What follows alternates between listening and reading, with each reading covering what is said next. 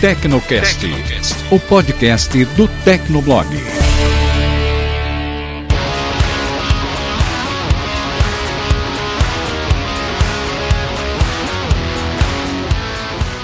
Ouvinte! Seja bem-vindo! Está começando mais um episódio do Tecnocast. Eu sou o Thiago Mobilon. E eu sou o Paulo Riga. No programa de hoje recebemos um convidado, é o Felipe Soto Maior, CEO da Verius. Bem-vindo, Felipe. Tudo bom, Mobilon? Tudo bem, Riga? Obrigado aí por me receber. Hoje a gente vai falar sobre investimentos, né? Esse programa é um oferecimento da Verius e o Felipe está aqui também para ajudar a gente a conversar sobre robôs de investimento. O que são esses robôs? O que, que eles fazem, né? Começamos depois da caixa postal.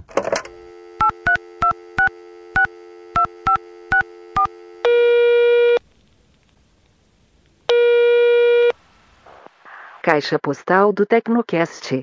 Você tem novas mensagens.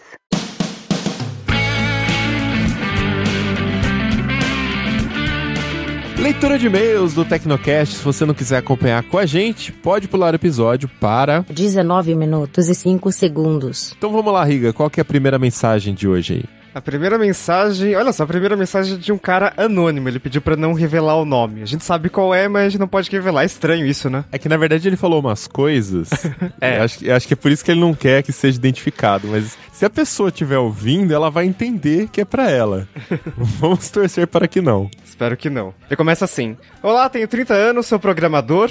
Sobre o Tecnocast 71, vale a pena investir em bitcoins? Dei boas risadas enquanto ouvia o episódio. Eu explico o motivo. Tem um casal de amigos que sempre entra em todas as pirâmides existentes, desde aquele produto sósia do Skype que não tinha nada de free, até sucos milagrosos, entre parênteses, gororoba, que custavam 70 reais a caixinha. Recentemente viajei durante um final de semana com eles e fui agraciado durante dois dias com o assunto A Revolução Mundial chamada Bitcoin.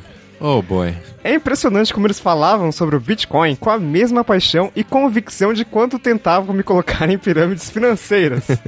eles têm certeza de que a moeda tradicional vai deixar de existir em pouco tempo. E o rapaz está tentando convencer o pai dele a pagar os funcionários, motoboys, em Bitcoin, como se isso fosse possível. Meu Deus. E como vocês mencionaram, eles não ficam presos ao Bitcoin. Eles têm uma carteira com mais de 20 moedas digitais em que eles investem. O melhor de tudo, ou mais estranho, é que eles são altamente adeptos da cultura e uso recreativo da maconha.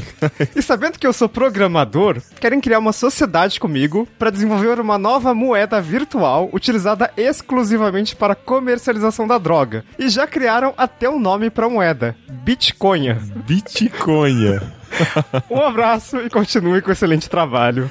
Eu não entendi como é que eles vão fazer as pessoas adotarem essa moeda só para comprar maconha, tipo, sem comprar Bitcoin para daí comprar Bitcoin para daí comprar maconha é meio difícil, né? É meio complicado, né? O problema das moedas digitais alternativas é que é muito difícil você achar exchange que você compra direto essas moedas, né, com dinheiro entre aspas de verdade como real, dólar, etc. Então, o caminho normalmente para você comprar Monero, sei lá, você compra em Bitcoin né? Então você passa necessariamente pelo Bitcoin e você troca por Monero, né? Com os seus Bitcoins. Então é, é meio complicado essa questão, né? É, é, difícil você conseguir comprar diretamente moedas alternativas. Até Bitcoin é chato de comprar, né? Você paga taxa, você tem que transferir dinheiro para lá, para cá. A burocracia também para se cadastrar, é. né? É. Acho que assim, na época do Silk Road, por exemplo, a Bitcoin era super popular, né? Porque o pessoal não entrava lá só pra comprar maconha. Você entrava pra comprar, tipo, umas dorgas muito mais pesadas e, tipo, assassinato, umas coisas muito loucas que vendia. E no... contas roubadas de Uber, Netflix, etc. É, então era, era tipo assim, valia a pena você fazer essa transação com criptomoeda, que era para você teoricamente não ser rastreado, né? Agora, para comprar uma maconha, cara, Pra que, que você precisa de moeda, tipo, digital, né? É, tipo, você pode comprar com real. É. Não, ah, tá aí. O real também é uma moeda que não é rastreável, tá, gente? É só você pagar em dinheiro. Ninguém vai saber que foi você que deu aquele dinheiro. É mais pois fácil. É. Vamos lá, próximo e-mail aqui do Valmir. Ele não deixou nenhuma informação adicional sobre de onde ele é, o que, que ele faz. Mas parece que a gente tá inventando, né? Tudo. É, um, os nomes, um, né? Um é anônimo e o outro se chama Valmir e não tem mais nada sobre ele. É, Eu o já primeiro... sabia mentir direito.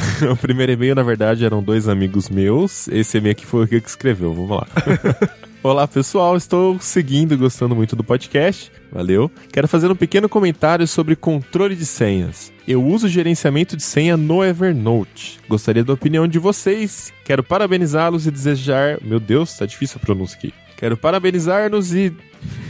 Parabéns e sucesso. Xuxa, Sasha, chão sujo. Gente, a gente tá gravando é 10 e meia da noite, ninguém merece. Vamos lá, Riga, o que, que você acha de salvar a senha no Evernote? Então, tá, vamos lá. Teoricamente, ele se assemelha a um gerenciador de senhas online, como o OnePassword, que agora tem o um serviço lá de sincronização, o LastPass, que também salva na nuvem, porque no final das contas você precisa de uma senha para acessar o seu Evernote, inclusive pode colocar até a autenticação em duas etapas, e suas notas ficam na nuvem. Tem uma diferença muito importante no caso do Evernote, as informações não são criptografadas, então você pode colocar uma nota lá e, eu não tô falando de algum funcionário, ah, eu vou sacanear esse cara, eu vou ler todas as notas desse cara, porque eles têm muitos usuários. Mas, por exemplo, se acontecer de o Evernote sofrer um ataque hacker e alguém ter acesso aos dados dos servidores, suas notas não estão criptografadas, então vai ser muito fácil pegar essas senhas. Então, é difícil acontecer? É, é, mas pode acontecer. Mas não foi o Evernote que se envolveu numa polêmica recentemente, falando que eles mudaram os termos de uso, falando que eles iam poder acessar o seu conteúdo e depois voltar atrás? Não teve um lance assim também? Sim, de vez em quando algum serviço aleatório, uma rede social, sei lá, faz alguma mudança nos termos de uso e bota um aviso lá, né? E acredito, acho que ninguém vai ler, né? Só que sempre tem alguém que lê e aí, se tiver alguma coisa muito ruim, dá merda. E no caso do Evernote deu merda, porque eles anunciaram lá uma mudança nos termos de uso e basicamente, assim, a partir. Se você quiser continuar usando o serviço, né, a partir da data X, que é quando vai mudar os termos de uso, então você autoriza os funcionários do Evernote a lerem suas notas. Eles estavam implantando um sistema de aprendizagem de máquina para fazer sugestões de sei lá o que, e eles. A, o argumento deles nos termos de uso é, era que os humanos, os funcionários humanos do Evernote, precisam ver se essa tecnologia está funcionando direito. Então, ah. eles teriam que ver suas notas, ver o resultado do algoritmo para ver se está funcionando tudo bem. Pra treinar né? o algoritmo, né? É, e isso não foi muito bem aceito. Tanto que no final das contas eles acabaram voltando atrás. E até agora eles falaram que, ah, se a gente resolver implantar isso de novo, a gente vai ser mais transparente e tal. E até agora não colocaram isso de novo. É, mas de qualquer forma acho que é mais seguro você separar as coisas, né? Usa o Evernote para fazer suas notas, sei lá, e usa um aplicativo específico para senhas. Eu não sei, esse negócio de misturar coisas muito importantes dentro do mesmo lugar já me incomoda. Tipo assim, coisa profissional é muito pessoal e profissional dentro do Evernote já me incomoda, sabe? Uhum. Eu prefiro utilizar alguma outra coisa específica para notas muito pessoais e outra para profissional, porque assim, é controle de danos, né, gente? Se acontece de vazar alguma coisa de um lugar, né? Pelo menos não vaza tudo da sua vida, vaza só uma parte, sei lá. É. É aquela questão de segurança versus comodidade. Então, o OnePassword, ele tinha a opção de fazer. Ele tem a opção ainda, na verdade, de deixar só o banco de dados local. Então só você tem acesso no seu computador e é isso aí. Você precisa ter a senha do seu cofre, mas o cofre é local. Aí eles é, lançaram aquele serviço de sincronização que é pago. E eu tenho consciência, eu tenho ciência de que quando eu me inscrevo no serviço de sincronização do OnePassword e minhas senhas estão na nuvem, estão nos servidores do OnePassword, é uma camada de segurança menos, porque se tiver uma invasão, se tiver força bruta, enfim, teoricamente é muito é mais fácil do que se o arquivo de banco de dados só tivesse no meu computador. Mas a comodidade de eu sei lá, tô testando um smartphone novo, simplesmente instalar o aplicativo do OnePassword, ele sincroniza todas as minhas senhas, eu aceito correr esse risco, sabe? Então é a questão. Mas no caso do Evernote, eu não faria isso. Ele integra com o sistema também, isso que é legal, né? De você Sim. conseguir. Você não precisa ficar navegando entre notas para selecionar uma senha, copiar, colar, você aperta só um botão e ele já preenche. Exatamente. E há um tempo atrás eu até. Ok, eu justo, mas por exemplo, hoje o LastPass ele é de graça, inclusive para sincronização entre dispositivos móveis. Antes você tinha que pagar o premium, que era um dólar, dois dólares por mês era barato, mas para algumas pessoas faz falta. Então, mas hoje é, é de graça. Então, sabe, o LastPass é uma opção legal. Então, vai lá e usa, sabe, testa. O problema de gerenciador de senhas, a gente ficou discutindo muito aqui, né? É que quando você cadastra todas as suas senhas no gerenciador de senhas, você não consegue voltar atrás, né? Porque É. é, muito mais cômodo e dá muito trabalho voltar atrás. Ó, outra coisa que joga contra você salvar suas senhas em um arquivo de notas ou qualquer coisa assim, um programinha de salvar notas, é que, por exemplo, mesmo que você ative a autenticação de duas etapas na interface web, por exemplo, eu nem sei se dá para ativar isso no aplicativo aqui do Mac, mas eu não tenho ativado no aplicativo, só tenho na web. Então, quer dizer, se o meu MacBook for roubado e, sei lá, por algum motivo ele tiver aberto, tiver desbloqueado, ou vamos dizer que o ladrão consiga desbloquear o meu MacBook, por exemplo. Ele já vai ter acesso ao meu Evernote, é só abrir o aplicativo.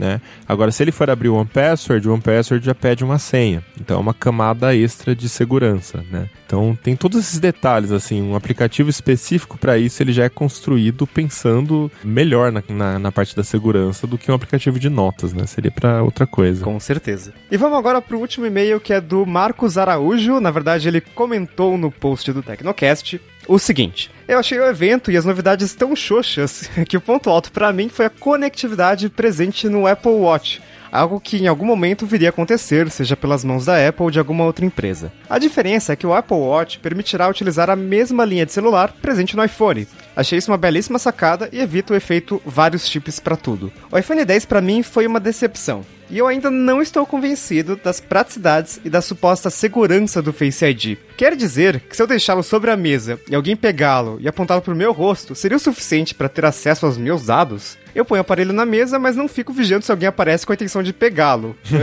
Isso é meio perigoso. Tô imaginando a cena, né? Bom, continuando. Enfim, algo que passou pela minha cabeça e achei meio bizarro. O aproveitamento de tela, como disse no podcast, também não ficou bacana como nos aparelhos da Samsung. E o dente barra chifre me incomodou mais do que as bordas. As especificações, digo em especial em relação ao processador, porém, são matadoras. Mas sendo um iPhone, e sendo um iPhone de 10 anos de iPhones, eu esperava muito mais do que um Galaxy S8 com reconhecimento facial digno, tela com chifre e sem botão home e sensor de impressões digitais. Processador móvel, matador, a Apple já apresenta todo ano. E todo ano superam, etc. E assim segue o baile. É verdade. Tava rolando uma discussão no Tecnogrupo hoje sobre o processador ser inovação ou não. E é bem difícil definir isso assim, porque pela lei de Moore já é esperado que você vai ter o aumento na capacidade de processamento, armazenamento a cada X meses. Então, acabou virando meio que uma commodity. É tipo assim, você não faz mais do que a sua obrigação em apresentar uma performance, sei lá, 70% superior a cada ano. E é o que a Apple tem entregado. Mas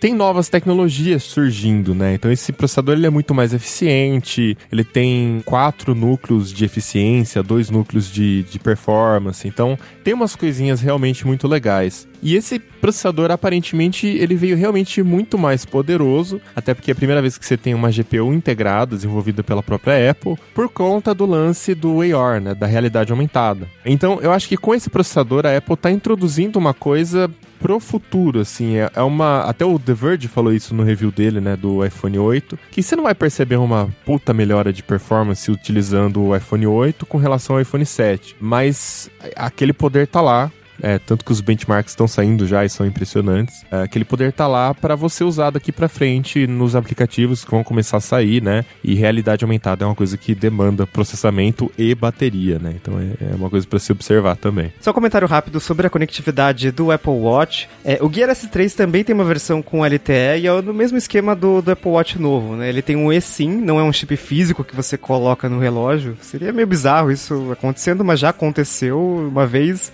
Enfim, mas é o mesmo esquema, então você tem o mesmo número no relógio e o mesmo número no celular. Mas o problema é que as operadoras precisam suportar. É, a Samsung tentou trazer, mas por uma série de limitações, tanto de órgãos reguladores quanto de operadoras, eles não lançaram a versão com LTE, então só tem o Gear S3 normal. Que é uma pena, nossa, seria. Isso é Mano, é muito legal isso. Eu, eu, eu realmente queria um smartwatch com eSIM funcionando no Brasil, na minha operadora, com meu número de celular, pra eu não me preocupar com em levar o smartphone pra todo lugar, sabe? Então, é uma coisa que eu fiquei na dúvida. Dá para ativar o Apple Watch se você não tem um iPhone? Ou você precisa do iPhone? Boa pergunta. Porque assim, antigamente, né, você vai vendo sempre que tem um dispositivo novo chegando, a gente precisa do anterior para ativar o novo, né? Tipo, os iPhones com os MacBooks. Depois o iPhone ficou independente. Aí chega o Watch com o iPhone. E aí de repente, será que ele tá ficando completamente independente e você não vai mais precisar de fato ter um iPhone?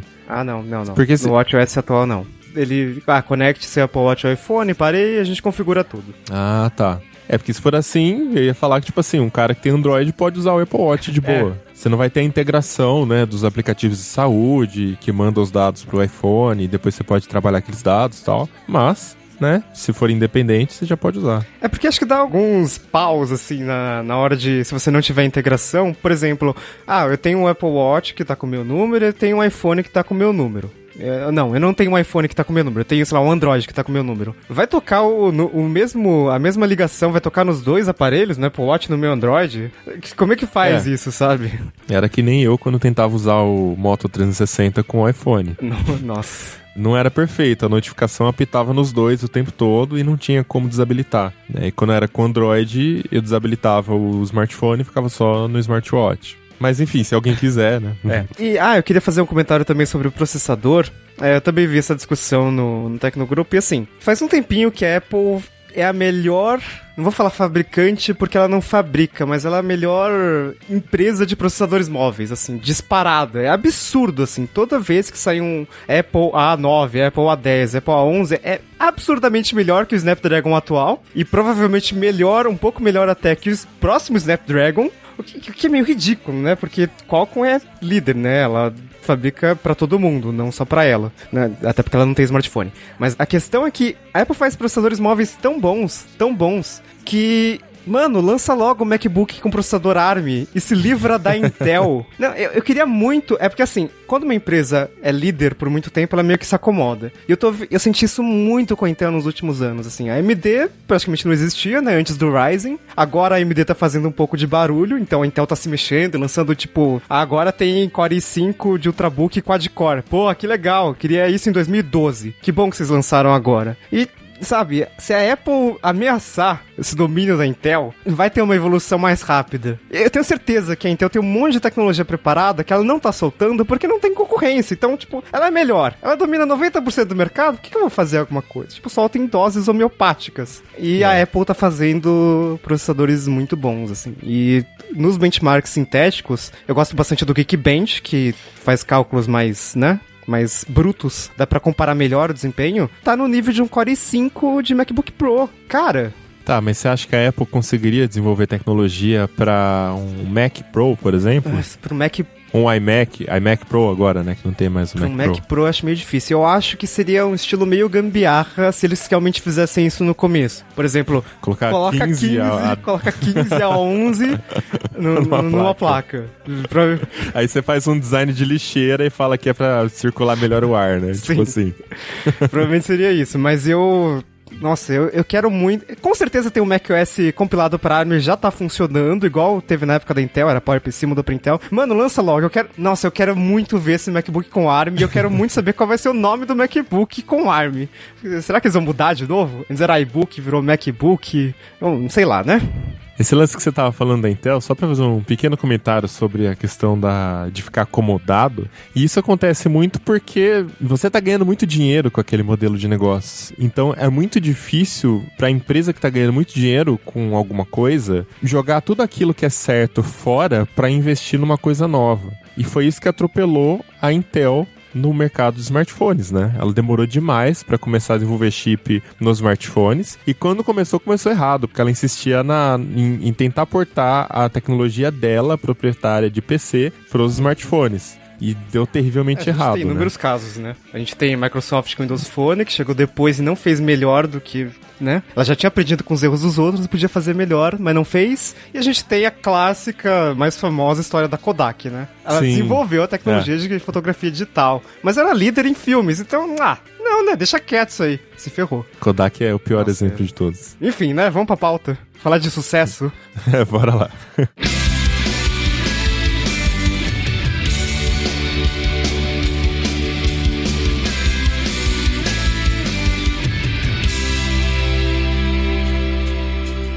Bom, vamos lá então, gente. É, começando aqui, esse assunto tá bem alta, né? Inclusive é o segundo programa que fazemos falando sobre robôs de investimento. Mas eu acho que é legal a gente já começar falando o que, que é um robô de investimentos, né? Porque eu não sei vocês, mas para mim já vem na cabeça um robô que fica lá, tipo, o dia inteiro fazendo trade, investindo, comprando e vendendo ações e tal. Mas não é bem isso, né, Felipe? O que, que o Wesley faz, o robô da Velhos? É, não poderia estar mais distante dessa sua imagem, viu, Mobilon?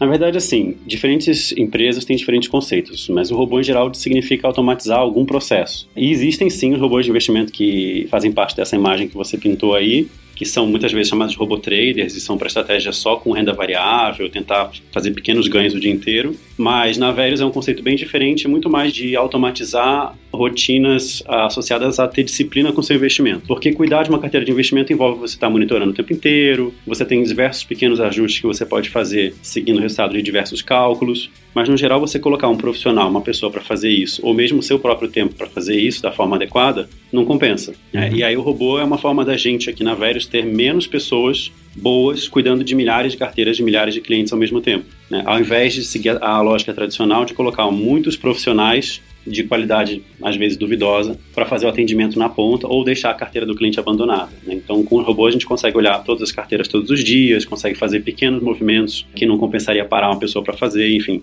É uma forma de ter um, um, cuidado maior com, com essas carteiras. Seria uma forma de automatizar o trabalho de, sei lá, um gestor de investimentos, por exemplo, que você paga para ele, só que ele pode cuidar de um número limitado de clientes, né? Porque ele é uma pessoa só. E aí uhum. você, em vez de pagar para esse gestor, você paga, no caso, pro Wesley, pro robô de vocês, uma taxa por ano, né?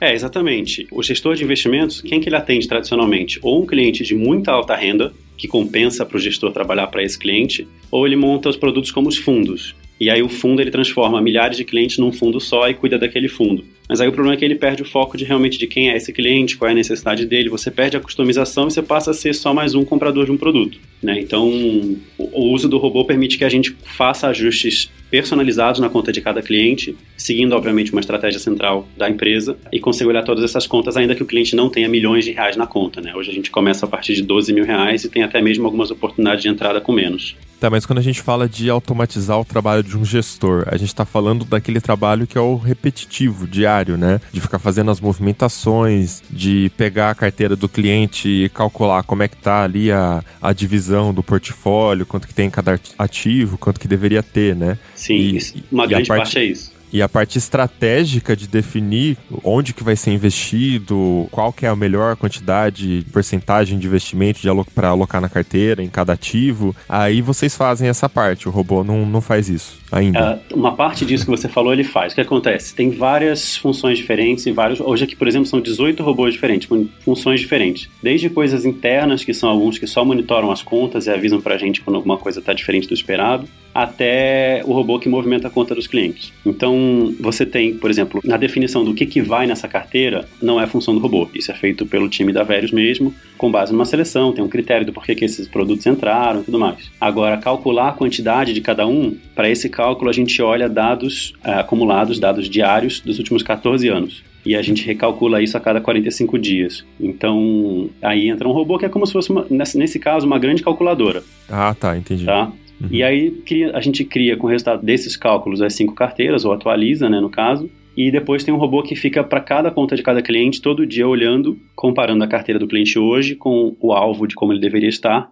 e avaliando se vale a pena mexer naquela conta hoje ou não. Entendi, mas acho que vale a pena então a gente conversar sobre essa carteira. O que, que a Vero seleciona para colocar nessa carteira, né? Talvez explicar um pouquinho o que são esses ativos, né, para quem está começando aqui a lidar com investimentos agora também, entender melhor o motivo dessa estratégia. Vamos lá. Hoje, um cliente da Verius ele vai investir em até cinco tipos de mercados diferentes, que significa cinco tipos de riscos ou de comportamentos diferentes, tá? Sempre que você vai falar de, de diversificação de carteira, você tem que ir além de simplesmente dividir o seu dinheiro em vários produtos. É, é muito comum a gente ver cliente que leu sobre diversificação e aí comprou um CDB, um Tesouro Selic, uma poupança e um fundo DI. Esse cara não tem diversificação nenhuma, ele tem quatro produtos do mesmo tipo, tem, tem o mesmo tipo de comportamento. Né? Por mais que sejam categorias de produto diferentes, elas estão expostas ao mesmo comportamento, que é o juros pós-fixado, que é a renda fixa tradicional. Uhum. Na Veres, a gente vai fazer a diversificação em cinco classes de ativos, e para cada classe a gente escolhe um ativo para representar essa classe. Então, o cliente ele tem três tipos de renda fixa e dois tipos de renda variável.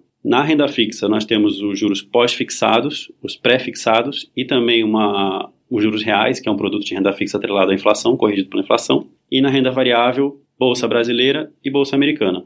Através dentro... das ETFs, no caso, né? É isso aí, é o que eu ia falar. Dentro de cada uma dessas categorias, aí a gente na renda fixa escolheu produtos do Tesouro Direto, então você tem o Tesouro Selic, o pré-fixado e o IPCA, e na renda variável nós estamos usando um ETF de Bolsa Brasil, que não é pelo Bovespa, é pelo IBRX 50, então é uma posição nas 50 maiores empresas da Bolsa Brasileira. Uhum e na Bolsa Americana um ETF de S&P 500 com exposição também ao câmbio. Então são as 500 maiores empresas das bolsas americanas e a exposição também à variação do dólar versus ao real. Tá, então quando você compra essa ETF americana, ela é negociada aqui no Brasil, só que na verdade o dinheiro vai lá para fora para investir nas empresas, né, que ela representa. Ela então, é um produto espelho, é. Neste caso, como o dinheiro vai ser convertido para dólar, quem está comprando esse ETF automaticamente está investindo na evolução das empresas e também na variação do dólar, é isso, né? O seu dinheiro não vai direto lá para fora para uma conversão. Você não precisa abrir conta no exterior, nada disso. É um produto no Brasil que espelha uhum. o rendimento do S&P 500 lá fora e aí tem todo um mecanismo, os próprios ETFs têm um mecanismo que garante que o produto segue o índice. Eu não sei também se vocês querem aprofundar nisso, que o papo vai ficando técnico. É, não, talvez... sim. Só para só o ouvinte entender o que, que significa estar exposto ao mesmo tempo a dólar e a empresa, né, porque investe nessa ETF americana. É, o importante para o investidor, para o cliente, é que o comportamento do produto que ele comprou vai também sofrer a variação do dólar. Tá. Entendeu? Ainda que esteja aqui no Brasil o dinheiro. E só para deixar claro, esse índice SP500, ele inclui algumas empresas meio uh, conhecidas do pessoal aqui, que, por exemplo, Apple, Google, tem, enfim, tem várias empresas de tecnologia no, no meio desse índice, né? Sim, tem diversas. Tem gente que gosta de falar especificamente das empresas e tal, mas você imagina as 500 maiores empresas americanas, tem muitas que a gente conhece. E essas de tecnologia, hoje em dia, estão entre as maiores do mundo, né? Então elas com certeza estão dentro do bolo. I'm back. Antes de, de, continuar, queria dar um disclaimer, acho que falando por mim, né, tanto eu quanto o Mobilon já gravou um Tecnocast sobre robôs investidores. Eu sou um cliente atual da Verius e eu tô na carteira 5, que é a mais agressiva de todas e coloca tem mais exposição em renda variável e em ações. Mas mesmo assim é uma carteira que, por exemplo, agora eu tô com exatamente 20% de ações. Então, dá para dizer que é uma carteira bastante conservador, assim, porque 42% é o Tesouro Selic, que é o investimento, assim, talvez mais seguro para quem tá começando, né? Por que dessa opção de, de ter investimentos tão conservadores, assim? Será que eu sou agressivo demais para vocês? Riga é vida louca. Espírito é. jovem, né? Não, é, você tem razão. E é uma coisa que a gente a gente trata bastante abertamente. A Verus tem uma postura conservadora em geral, tá? Tem uma questão dos ativos e tem uma questão da alocação. Nos dois pontos a gente procurou ser conservador. Então, o principal motivo disso é você ver que realmente o investidor brasileiro, em geral, é conservador. Até pela falta de informação sobre investimento. É lógico que tem gente que estuda mais a fundo o assunto, entende o risco que está tomando e quer tomar mais risco. E aí, hoje, por exemplo, eu não, eu não vou além dessa carteira de risco 5 que você tem. Mas muitas, muito do comportamento brasileiro, e a gente tem quase nove anos de história aí no mercado lidando com investimento e pessoa física, as pessoas tendem a querer ser agressivas quando o mercado já andou subindo, né? Você já, a gente já teve rendimento positivo muito grande nos últimos anos, e aí as pessoas querem tomar risco. Que uhum. em geral é o pior momento para você tomar risco. Sim. E depois que aquilo vira e o risco se manifesta na forma de perdas, as pessoas querem ser conservadoras de novo e tiram o dinheiro, que também é a pior hora para você tirar, é depois de perder. E, então... e, tem, uma, tem uma dificuldade aí que é educar as pessoas sobre fazer aportes constantes, né? Todos os meses fazer um aporte e ignorar a movimentação da carteira, porque se você faz um aporte constante todos os meses, você investindo num robô, como é o caso da Verius, o próprio robô vai colocar o seu dinheiro naquele ativo que está mais distanciado da meta dele, né? Sim. Então, na prática, o que você está fazendo é colocando o seu dinheiro sempre no ativo que está mais desvalorizado. Ou e quando tá mais barato, né? Tá na promoção. É. E quando você vai tirar o seu dinheiro, você tira do que está mais valorizado. Então, na prática, você está comprando na baixa e vendendo na alta. E as pessoas, elas têm essa ideia de tentar adivinhar o momento de entrar na, nos investimentos, né? Então, ah, agora é o momento perfeito para eu comprar ações. Vai lá e coloca todo o capital dela em ações. No mês seguinte, caiu 10%, o cara vai lá e vende. Ele perde os 10%. Exato. Né? E, e o que ele deveria fazer era entrando aos poucos e... e... Ele faz Exato. exatamente o contrário do ele que ele deveria fazer. Mas Exato. tem vários estudos que mostram, assim, em geral, o investidor investidor, principalmente o investidor pessoa física, ele é o cara que vai fazer tudo o contrário do que você deveria, porque ele vai agir com emoção em cima disso. Então, subiu muito, ele se empolga, você tem as pessoas que já estavam investidas, que ficam falando de quanto elas estão ganhando, isso gera uma sensação que o pessoal chama, é, é o, é o... É o caso é do o FOMO, é, é o, o caso FOMO, né? Fear of Missing Out, né? É o Fear of Missing Out. Você sente que você está de fora daquilo, você tem que entrar. É o Bitcoin aí, gente, tá vendo? É, é e é, é ruim falar essas coisas, porque assim, sei lá se o Bitcoin ainda vai valorizar muito, pode ser que sim. Sim. Mas olhando o histórico recente, não parece um bom momento para entrar. Né? No, se a gente abrir, abrir essa caixa de Pandora do Bitcoin, a gente vai falar do Bitcoin o resto do Tecnocast. É, não, a, gente, a gente fez um programa, é, o 71, né, Riga? Sim. Que a gente fala, explicou certinho já a questão do Bitcoin. Então, o pessoal, é só voltar lá e ouvir que vocês vão entender. Bacana. O pessoal bacana. que gosta de Bitcoin ficou puto. Enfim, ouçam lá. vale a pena. Mas, Riga, só te respondendo, então, assim, eu, é, eu cogito, sim, ter algumas carteiras mais agressivas e você, de repente, pode ser um dos primeiros a pegar quando a gente abrir isso. Olha aí. Mas nunca Opa. como um padrão da velho. Sempre eu vou tentar fazer recomendações mais conservadoras. E aí, se o cliente quiser mudar para uma mais agressiva, tentar dar os avisos, né? Então, uma coisa que eu enxergo com muita. Já visualizo isso, já tem estudo aqui dentro, seria, por exemplo, colocar o cliente na carteira 3 ou 4 e ele querer subir para uma carteira 7 ou 8 ou 9, que hoje não existe. Eu dar um aviso do tipo, olha, tem certeza, essa carteira, numa crise de 2008, teria perdido X% do patrimônio, você ficaria confortável? Para dimensionar, porque essa coisa de carteira numerada também, isso foi uma coisa que a gente, parece bobo, mas a gente discutiu muito. O que, que significa 1, 2, 3, 4, 5? Nada, né? Então o cara não tem dimensão nenhuma de qual é o risco disso na prática. É papel nosso segurar para não ser um risco maior do que o, o adequado. E aí dá esses números do tipo, olha, em 2008 teria perdido tanto, ou numa crise, enfim, com tais acontecimentos poderia perder tanto, ajuda a dimensionar. Que é uma É. forma de, de exemplificar com dados reais aquelas perguntas que, enfim, sempre que você começa um investimento, faz um cadastro numa corretora, coisas Sim. assim, eles têm uma pergunta que é: Ah, o que, você tem 10 mil reais em investimentos e em um dia eles caíram 15%. O que, que você faz? Né? Você mantém, você tira ou você aplica mais? Sim, É basicamente uma forma de mostrar o que pode acontecer nessa carteira, né? exato. E mesmo essa pergunta ela não é ideal, porque 10 mil reais para mim é uma coisa, para você pode ser outra, entendeu? Uhum. Então, às vezes, para uma pessoa que tem 10 ou 15 mil reais guardados, essa pergunta de perder 15% de 10 mil é assustadora. Para um cara que tem 800 mil, isso não faz a menor diferença. E- Então, não, e sem falar que é irracional, né? A pessoa muitas vezes sabe a resposta correta da pergunta. Sim, a, a resposta, a resposta correta é a racional, né? Mas É. o que ele realmente vai fazer naquele momento talvez não Vai. seja. Muitas Exato. vezes vai ser guiado pela emoção, exatamente. I'm back. Bom, já que você falou essa questão, então, de criar carteiras mais agressivas, é uma coisa que eu até queria te perguntar. Eu não sou muito fã de ETFs no geral, assim, porque, primeiro, eles são montados por empresas, às vezes, que têm uma estratégia diferente da minha, vamos dizer assim. E essa métrica de, ah, 50 maiores empresas, às vezes pode filtrar, colocar ali no meio empresas que eu não considero ideais. Sei lá, uma empresa que tem muita dívida e que é grande porque tá sempre queimando caixa, fazendo dívida para ficar maior. Enfim. Eu sei que vocês usam as ETFs porque é muito mais barato você ter ETF na carteira, porque você compra um monte de empresas pelo custo de estar comprando uma só, né? Uma operação só que você está fazendo ali. Uhum. Mas vocês não cogitam, por exemplo, criar no futuro um fundo velhos, vamos dizer assim, de ações, onde vocês selecionam as empresas que vão entrar ali e mantém uma seleção apenas de empresas que vocês consideram que são as melhores dentro da filosofia da Velhos? Não acharia isso interessante? Talvez, a minha tendência é responder não, na verdade, Mobilon, mas assim, eu talvez poderia colocar um fundo de alguma outra empresa que fosse especializada em fazer essa análise. Uhum. né? Eu não pretendo, por exemplo, ter aqui um departamento de análise que vai ficar entrando a fundo em cada uma dessas empresas para escolher, até porque tem também diversos estudos que mostram que, em geral, o custo de fazer isso não compensa o resultado. Ah, tá. Então você pega assim, de cada.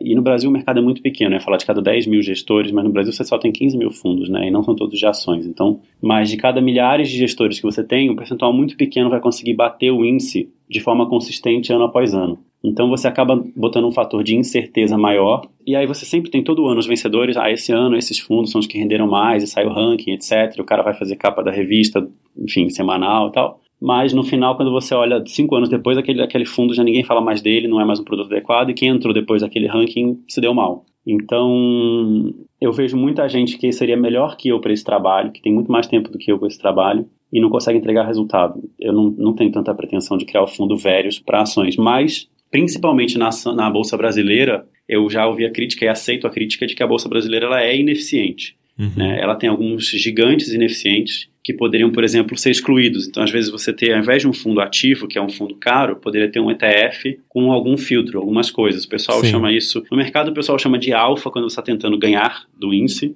de beta quando você está acompanhando o índice, e tem um conceito lá fora, aqui no Brasil quase não se fala disso muito, mas de smart beta. Que é uma carteira que também é uma estratégia pré-definida. Não é uma pessoa tomando a decisão todo dia, é uma estratégia pré-definida. Pode ser revisada, mas ela é automática também. E ela tenta filtrar algumas imperfeições do índice. Então, Uhum. se surgisse um fundo como esse, que também tivesse taxa baixa, etc, etc, liquidez, alguns requisitos que a gente considera também na hora de escolher o produto, eu estaria, assim, bastante tentado a incluir. Isso, por exemplo, ao contrário de um fundo ativo, esse seria um, um produto que eu correria para olhar para eventualmente colocar na carteira da Velhos. Entendi. Entendeu? E eu tô perguntando isso justamente porque a gente tá falando agora de começar a aumentar risco, né? Tem bastante gente falando disso, pessoal que Contra a investe. queda da Selic. Por, exatamente, a queda da Selic agora caiu um ponto, né? Uhum. Percentual, e expectativa já diz que do mercado que pode cair para baixo de 7 até o final do ano, né? De 7% ao ano a Selic. Uhum. É, então já começa a ficar bem baixo, apesar do juro aí ainda tá bom, né? O, o nominal, porque inflação tá muito baixa, ah, mas ainda assim é um número que tá baixando muito. Então o pessoal já começa a falar de outros produtos também, tipo o CDB com 120% do CDI, ou um LCI que não tem imposto de renda. Ah, então eu queria entender até por que, que vocês não incluem esses produtos, né? E qual é a visão de vocês, né? Quando vocês falam que são muito conservadores, por que, que esses produtos acabam caindo na filtragem? Tá, vamos lá. Acho que tem até tem mais de um tema aí nessa pergunta, né? Uma questão da queda da taxa de juros, daqui para frente, ela tende a diminuir a rentabilidade, a rentabilidade nominal de todos esses produtos juntos. Tesouro Selic, CDB, LCI, LCA, porque eles são todos atrelados à Selic, é um percentual do CDI. Tá? Aí a gente, eu volto neles daqui a pouco. Vou focar na queda da taxa de juros primeiro. Outra coisa que ela costuma fazer é, conforme cai a taxa de juros, você tende a ter um movimento de dinheiro em direção a ativos de renda variável. E você tem também os produtos que estavam pré-fixados com uma taxa maior tendem a se valorizar. Então você tende a ter renda variável e pré-fixados tendo um ganho de curto prazo quando esse movimento acontece, para depois o ganho dali em diante, para quem entrar dali em diante, vai ter um ganho alinhado à nova taxa de juros da economia. Tá? Então não adianta querer também comprar pré-fixado depois que a taxa de juros caiu ou quando todo mundo começa a falar que o Copom vai cortar a Selic. Uhum. Porque a queda da Selic, a Selic é uma meta, mas a queda, o impacto dela nos investimentos não acontece quando a meta muda. Ele vem acontecendo conforme o mercado espera que a meta mude. Então, conforme o mercado vai esperando que a Selic caia, ele vai precificando os ativos futuros de acordo com essa queda. Quando Isso. cortou o juro já estava precificado. A maior né? parte está precificado. Então, somente aqueles dissidentes que achavam que não ia cair tanto, enfim, é- esses são os que vão fazer um ajuste de última hora. Mas a maioria do mercado, o preço já está estabelecido. Uhum. Então, o impacto não é tão imediato assim também. Você já tem que estar posicionado muito antes de começar a ouvir falar que isso vai acontecer. Sim. Só para arrematar esse tema também, uma coisa que a gente recebe muito aqui de pergunta é assim: ainda faz sentido ter Tesouro Selic, já que a Selic está caindo? Né? E a pessoa liga muito o nome Selic com Selic, acho que. Então, um, um mito que precisa cair: a Selic caindo não quer dizer que você vai ter rentabilidade negativa no Tesouro Selic. E muita gente confunde. Tá? Assim, Tesouro Selic, Tesouro Selic sempre rende positivo, nunca cai. Ele vai ganhando um pouquinho todo dia. A única diferença com a Selic caindo é que ele vai render um pouquinho mais devagar, um pouquinho menos. Porque os 12 próximos 12 meses agora a expectativa é um outro número. E a questão é que a principal função do Tesouro Selic na carteira não é só a rentabilidade, a principal função é a estabilidade, é diminuir o risco. A liquidez também, né? Liquidez também é que a gente só trabalha, para muitos clientes, liquidez é uma, uma das principais funções. Aqui na Férias eu só trabalho com ativos líquidos, a carteira inteira pode ser resgatada em 5 dias úteis. Uhum. Tá? Agora. É, mas que É, é o mesmo caso de quando aparecem umas notícias como, ah, sei lá, uma empresa X Vale tem queda nos lucros de 25%. Não é que ela tá tendo prejuízo, né? É que os lucros diminuíram. Exatamente. Mas o mercado, isso, isso reflete nas ações. Só que se você vai assistir isso no jornal para depois fazer, para vender a tua posição, você já perdeu o timing, entendeu? Sim. Então, isso aí já tem gente que fica estimando com base em dados ao longo do trimestre. Quando sai o balanço, são, quando sai o balanço já são as pessoas atrasadas que estão se mexendo. E aí, quando sai a notícia do, do jornal, então, o trem já foi, entendeu? Sim. Então, tem um pouco disso. Porque antes Isso- disso tem os analistas prevendo, estimando tudo, todo o balanço da Sim. empresa antes do balanço sair. né? Sim, e tem a galera que assim que sai já, já faz o movimento também. Uhum. né? Até isso chegar no, passar para um jornalista, chegar na pauta, sair no jornal de amanhã, já foi. É, mas aí que tá, né? O que a gente tá falando aqui nesse programa vai exatamente contra isso, né? De, de ficar especulando. Porque, cara, isso é loucura. Não tem como você acertar sempre o que vai acontecer. Você sempre vai se arriscar que algum que vai seguir um movimento ali, o mercado, e sei lá, muitas vezes você acerta, muitas vezes você erra, mas é sempre um jogo de você ficar colocando mais dinheiro naquela jogada para ver se aquilo lá vai aumentar, né? Vai dobrar. E quando você tá falando de investir numa carteira como essa que a Verus monta, você tá investindo para que o seu dinheiro vá crescendo devagar todos os meses ao longo prazo. Então, É. para você ficar tranquilo, só transferir o dinheiro lá e o robô dentro dessa estratégia que já é conservadora, com tesouro direto, ações Brasil, ações é, americanas, né? No longo prazo você vai acompanhar uma movimentação de alta. Então, tipo assim, ficar analisando, ah, o que aconteceu com o Ibovespa hoje, ou o que, É, que o governo então, decidiu para taxa Selic. É, isso aí vai acontecer o tempo todo, especulação vai ter sempre, e se você ficar olhando a especulação, se assusta e vende na baixa, né? Sim, e- Aí- e, é- isso vai muito do que, que é investir para você ou do que, que é esse dinheiro que você está investindo, né? Uhum. Porque tem muita gente que acha que investir é essa coisa louca de especulação e de acertar uma jogada e de ficar rico, né? Eu sempre bato muito nesse conceito, assim, não existe ficar rico investindo, tá? Você pode ficar rico apostando ou especulando. Nossa, que balde de ficar. fria aqui. Né? É. Não, não, você não vai ficar rico investindo. E porque essas jogadas que você ganha muito dinheiro são aquelas em que você arrisca muito o seu dinheiro. Aham, Então isso, isso, isso tem outro nome, é especular. sim. E aí você tem o que é investir na minha cabeça. Investir é um processo para você aumentar a eficiência da acumulação de patrimônio. Então você está transferindo dinheiro de uma fase produtiva da vida para uma fase de aposentadoria ou para um objetivo, né? Sei lá, uma compra de um imóvel, uma viagem, uma coisa assim. E se você deixar parado, isso vai ser menos eficiente. Mas você, em geral, não quer arriscar esse, esse li- dinheiro e eu- quer ter um ganho em cima dele. Eu li uma frase muito boa uma vez que ele disse que investir bem é igual você ficar sentado assistindo a grama crescer. Exato, eu sei de quem é essa frase, é do Carl Richards, é um consultor financeiro americano que escreve no New York Times. Olha aí. Ele fala exatamente isso, que uma boa estratégia de investimento é tão emocionante quanto assistir a grama crescer. Isso, é. Você faz um trabalho no começo, você tem que arrumar a terra, etc. Você compra a grama, você põe, e aí você deixa, entendeu? E esquece, porque é um trabalho de formiguinha. Né? Diferente de uma coisa especulativa, ficar tentando acertar o movimento do mercado. Agora, se você gosta dessa coisa especulativa, não está errado, é só diferente, vai fundo e faz. Só que as pessoas também às vezes esquecem que você está investindo não só o seu dinheiro, mas o seu tempo. Sim. Né? E o seu tempo é a principal forma de ganhar dinheiro. Até porque, Então- assim, se eu conseguisse prever o futuro, eu teria comprado 10 mil bitcoins a 7 centavos de dólar em 2009 e hoje eu teria mais dinheiro que o Gedel. Pois é, É. pois é. E, a- e- e aí a galera que promete, que promete essas, essas, esses rendimentos miraculosos, eu sempre fico me perguntando, mas pô, se o cara tá dizendo que consegue multiplicar o patrimônio dos clientes nesse nível, pra que, que ele tá vendendo essa solução milagrosa? Porque ele não pega o dinheiro dele e faz isso, né? Então, você tem essa coisa de, de nivelar a expectativa da forma correta, porque quando brilha os olhinhos numa oferta muito milagrosa, é a hora que você se prepara para tomar uma paulada, entendeu? Você comete um erro, você se empolga e muitas vezes você está jogando ali horas em cima daquilo para não ter o resultado. E se você tivesse jogado essas horas para fazer um freela ou para se dedicar um pouco mais, ganhar um bônus ou para começar um negócio, você ia ter um rendimento melhor do que ficar tentando pirar e ser mais esperto que os espertos. Né? Porque o mercado, essa coisa de ficar rico no mercado financeiro é um grande jogo de todo mundo querendo ser mais esperto um que o outro. Não Isso é- existe ganho, é sempre um que tá ganhando e outro perdendo na outra ponta. Exato, o jogo de soma zero, especulação, né? Que É, de soma negativa, porque tem taxa no caminho, um monte de taxa.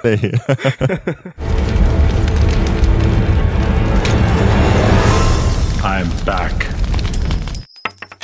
Bom, só pra voltar aqui então, mais a questão do CDB, CDI. ah, é, esqueci, deixei de fora. O pessoal sempre fala que, tipo, ah, vale a pena, é seguro, porque o FGC garante. Até 250 mil, né? É, Sim. Enfim, Felipe, explica aí. 250 mil aspas. É, 250 mil contando a rentabilidade do período, né? Então você tem que investir menos do que isso para ficar dentro do limite. Mas isso foi um tema que quando a gente abriu para o público o serviço, porque a gente veio desenvolvendo isso desde 2015 e abriu para o público no meio de 2016. E a gente foi muito criticado por não incluir LC e LCA, por exemplo, porque era um produto que estava muito na moda, só se falava disso naquele momento. Ele estava, ainda está, com. saiu um pouco da moda, mas ainda está com um incentivo fiscal, ou seja, não está cobrando imposto de renda. Tem gente que pira nessa de não pagar imposto de renda, mesmo que a rentabilidade seja menor no É. final, só para não dar dinheiro para o governo. É, tem, tem os casos extremos também, né? Do tipo, eu tive um colega que, ah, eu não vou investir em tesouro Selic, vou deixar na poupança, porque a poupança é isenta de R.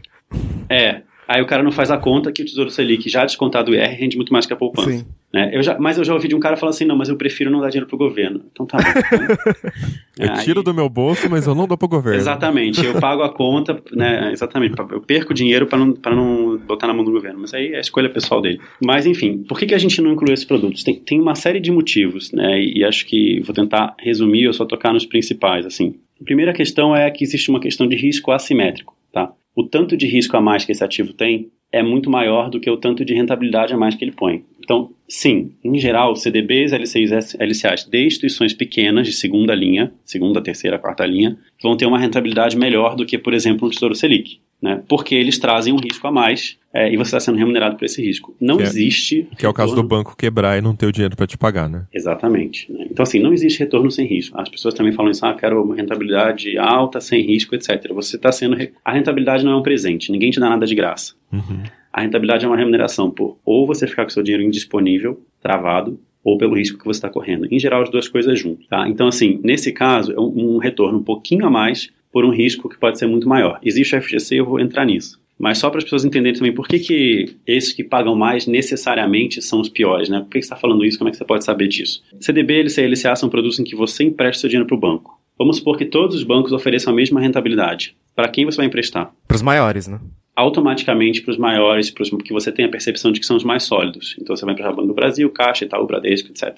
Esses bancos, em geral, nesses produtos, vão oferecer uma rentabilidade bem baixa, justamente porque tem mais gente disposta a pôr dinheiro lá.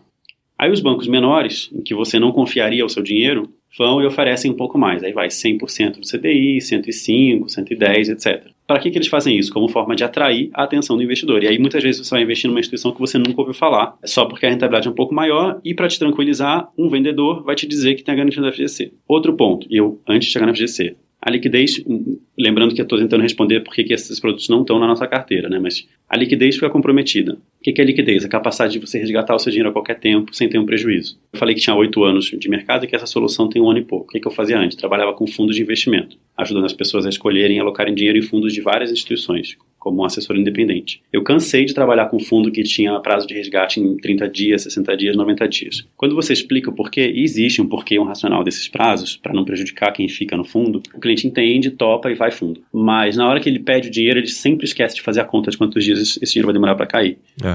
E aí o cara te manda um e-mail, te liga e fala, ah, eu preciso do dinheiro de volta essa semana. Você fala, não, mas esse fundo é de 90, o dinheiro vai sair daqui a 90 dias. Cara, para a pessoa que investiu, isso é uma bomba muitas vezes essa notícia, entendeu? Uhum.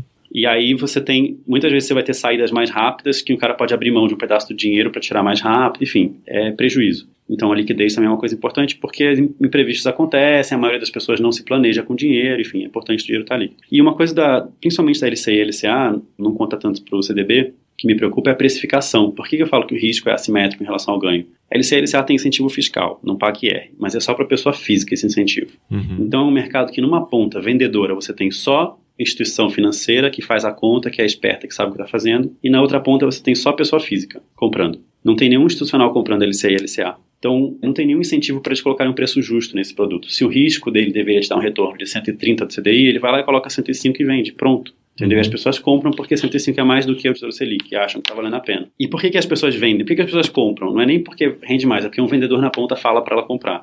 É, e um vendedor que fala que CDB não tem taxa, que LC, LCI não tem taxa, que são também duas mentiras, duas falácias. Né? Não tem taxa de, de administração, a taxa tradicional, mas tem o spread. Justamente, muitas vezes esse banco de segunda linha emitiu essa LCI a 130 do CDI, porque o outro banco que vai fazer a distribuição sabe que tem que ser nesse preço para valer a pena. Uhum. O banco compra a 130 e te repassa a 105. Você acabou de pagar uma taxa enorme sem ver. É. Comprou um negócio sem taxa. Só que o cara que te vende na ponta também recebe uma remuneração grande e é curioso o negócio, é na cabeça. No mercado a gente chama de na cabeça quando o pagamento da, da remuneração é à vista. Então, quando ele te vende, ele tem uma remuneração grande e não importa quanto tempo você fique no produto, se você vai ficar satisfeito ou não, se vai render bem ou não, não importa. O que é diferente da maioria dos produtos. Quando você fala de, de fundos ou da forma como a Veritas trabalha, você tem uma remuneração que pinga um pouquinho todo mês, bem menor, mas é um pouquinho todo mês. Qual que é o meu incentivo? O meu cliente tem que continuar satisfeito. Se esse meu produto começar a não funcionar, ou não ser bom, ou não, não atender o cliente, o cliente vai embora e eu deixo de receber. Quando o cara te vende uma LCI, pouco importa se você se aquilo vai render bem ou se não vai, se vai ter um calote, se não vai, se vai, ter correto atrás do FGC ou se não vai. Entendi. aí- do, do ponto de vista operacional, é do interesse da Verius que o cliente continue utilizando o produto, né? Sim, É, na prática, o cliente te paga como se fosse uma mensalidade para você é, fazer a gestão da carteira dele, que, que é é descontado ali dos rendimentos, né? isso. E no caso da LC e LCA, o banco recebe à vista e aí tanto faz se o cliente vai né, ter um resultado bom ou não. Exato. Né? E, e uma coisa que é mais conceitual, assim, quando você fala de investimento, você tem que sempre achar um equilíbrio. O que, que as pessoas querem? Liquidez, rentabilidade e segurança. São os três objetivos principais. Ô Felipe, mas assim, isso é um pouco do que aconteceu na, na crise americana também, né? De, Total. o banco tava lá vendendo título podre, os com clientes base na garantia. da garantia, né? E os clientes estavam comprando porque era muito bom, o rendimento era alto, aí O você rendimento tinha, prometido é. você tinha uma agência reguladora lá que fazia o rating, que tava sempre falando que o título era A, que era mais e não sei do que lá. Uhum. E no final das contas formou essa bolha, né? Porque todo mundo vendendo aquilo e estimulando a compra, porque cada um tinha o seu próprio interesse. E no caso, o investimento era, entre aspas, garantido pelo FGC americano, né? Exatamente, eu queria falar, tem um FGC também lá, né? Então, todo mundo, bom, é aquela coisa, você vai comprando um negócio cada vez pior, mas sempre comprando- contando com a garantia. Quando o cara que está te vendendo nem se preocupa em te falar da instituição que está emitindo o negócio e vai direto na garantia, já é um mau sinal. Uhum. Entendeu? Se fosse uma instituição segura, ele ia ficar primeiro batendo como a instituição é segura e se tiver algum problema você tem uma garantia. A garantia deveria ser uma coisa secundária. Aham. Quando a garantia aparece como o principal fator de venda, já não é um bom sinal. É que, é que garantia todo mundo sempre quer, né? Por exemplo, quando você fala de poupança, aqui no Brasil, acho que se você pegar uma galera um pouco mais velha, assim, sempre vai ter aquele fantasma de poupança não é seguro, porque olha o que aconteceu no governo Collor e tal. Meu pai sempre fala isso, até hoje, você fala de deixar dinheiro parado, ele falou, mas é seguro? Não tem perigo de alguém roubar o dinheiro? Né? E aí, quando você fala de comprar tesouro direto, você já fala, não, mas é do governo, se, se o governo não conseguir pagar, ele imprime dinheiro para pagar tal. Sim. né? As pessoas sempre querem essa, essa garantia de alguma forma. E é engraçado, porque é, essa percepção que você acabou de comentar, pouca gente tem. Por exemplo, o Tesouro Direto tem uma garantia muito maior do que os produtos do FGC, dos Uhum. produtos garantidos do FGC. Só que, como o vendedor tem interesse em vender esses produtos, ele coloca que tem garantia do FGC e a garantia do FGC virou um atributo de marketing. Os títulos do Tesouro Direto, comprados via Tesouro Direto, tá? não o Tesourão, que é- são os títulos públicos por fora do Tesouro Direto, mas por dentro do programa Tesouro Direto, você tem uma garantia de liquidez diária de recompra a preço de mercado que é muito maior do que a garantia da FGC, para uma instituição muito maior do que o FGC. né? E as pessoas não enxergam isso porque, para o vendedor, o Tesouro Direto não é um produto interessante. O vendedor que não trabalha pelo cliente, mas sim pelo produto, como vendedor de produto, o Tesouro Direto é um produto barato, não sobra margem para ele ganhar comissão de vendas. Então, ele é um produto que é meio deixado de lado. Né? Então, ele vai ficando esquecido.